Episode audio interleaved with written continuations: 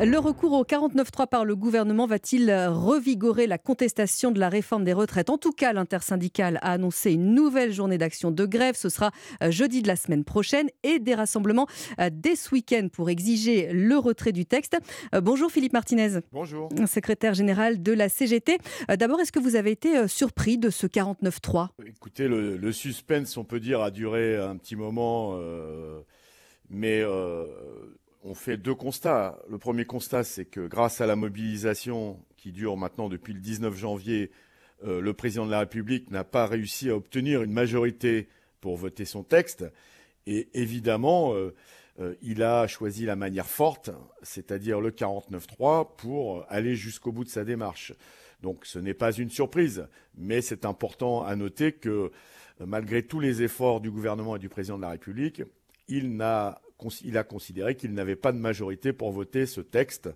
Et, ça, c'est le fruit de la mobilisation euh, du monde du travail et plus largement de la population. Et alors, on l'a vu, hein, tout de suite après, des rassemblements euh, spontanés ont eu lieu, un petit peu partout euh, en France, hein, pas qu'à Paris où il y a eu des débordements. C'est une chose à laquelle vous vous attendiez également? On avait alerté le président de la République, vous devez vous en souvenir, dans un courrier où on demandait à être reçu, nous évoquions, et c'est écrit noir sur blanc, une situation explosive.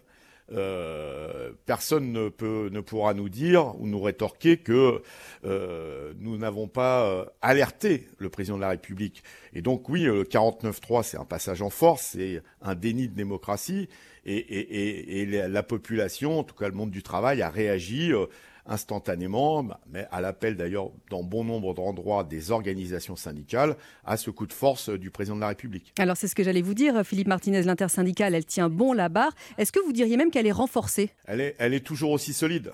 Elle est toujours aussi solide. Tous ceux qui, et celles qui ont spéculé sur euh, les divisions, et on entend ça depuis le début, euh, avec des manœuvres là aussi euh, de l'exécutif et du président de la République, cette intersyndicale, elle est solide.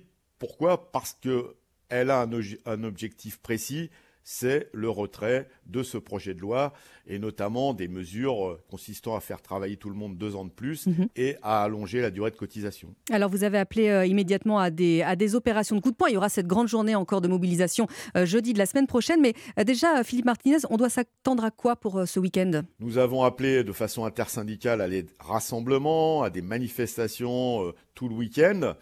Euh, nous avons appelé effectivement à une grande journée de mobilisation euh, la semaine prochaine, euh, jeudi. Et pour la CGT, plus spécifiquement, parce que c'est aussi l'originalité de cette intersyndicale, c'est qu'on fait des choses ensemble et puis chaque organisation est indépendante pour agir, eh bien nous, nous appelons à, à renforcer les grèves, renforcer les grèves reconductibles parce que il euh, y a besoin, euh, face à un gouvernement et un président de la République qui refusent de nous écouter, de entre guillemets durcir le ton. Alors ça veut dire euh, peut-être pour les auditeurs d'Europe 1 qui ont des lycéens qui s'apprêtent à passer le bac lundi qu'il y a une menace, Philippe Martinez, sur le, baccalauréat? Évidemment, notre souci c'est de, de, ne pas d'épargner, on sait combien c'est important ces épreuves du bac, donc d'épargner les lycéens.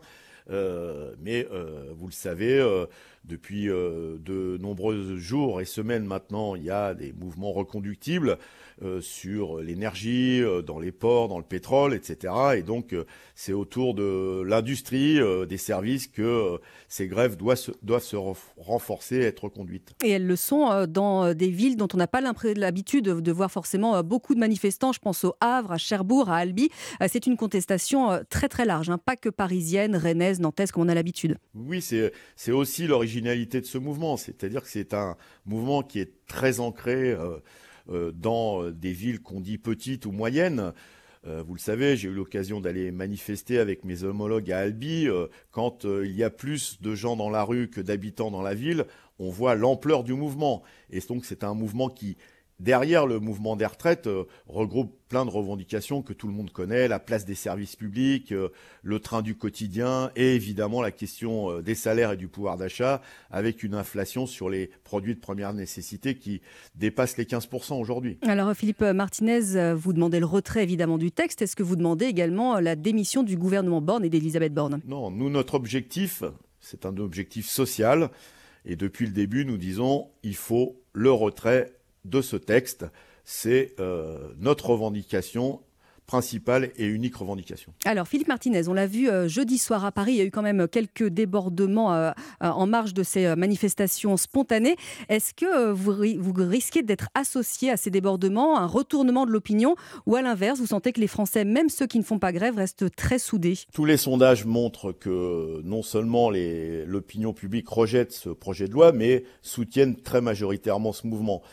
Ce qui, ce qui se passe en marge des manifestations et pas, pas que jeudi soir, mais euh, y compris dans des manifestations qu'on peut organiser. Il y en a déjà eu euh, huit. Mhm. Euh, en marge des manifestations, il y a des problèmes, mais tout le monde a souligné, et là aussi, il faut le faire remarquer à nouveau, que les manifestations se tiennent de bonne façon, dans le calme, avec euh, des slogans précis autour euh, de l'âge de contre l'âge de 64 ans. Alors Philippe Martinez, les caisses de grève peuvent aider jusqu'à quand? Le gouvernement, est-ce qu'il mise un peu sur un, essoufflement? Le contexte inflationniste euh, ne, ne, vous aide pas, si je puis dire? Le gouvernement mise sur beaucoup de choses. On a évoqué la division syndicale.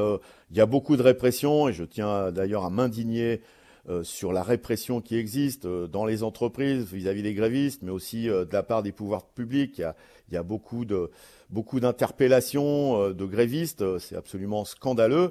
le gouvernement essaye par de toutes les façons de, de, discréditer ce mouvement et je vois que sondage après sondage, ces opérations sont vaines. Merci beaucoup Philippe Martinez d'être venu en tout cas euh, en parler avec nous de cette mobilisation euh, sur Europe 1, euh, secrétaire général de la CGT. Bonne journée à vous. Merci.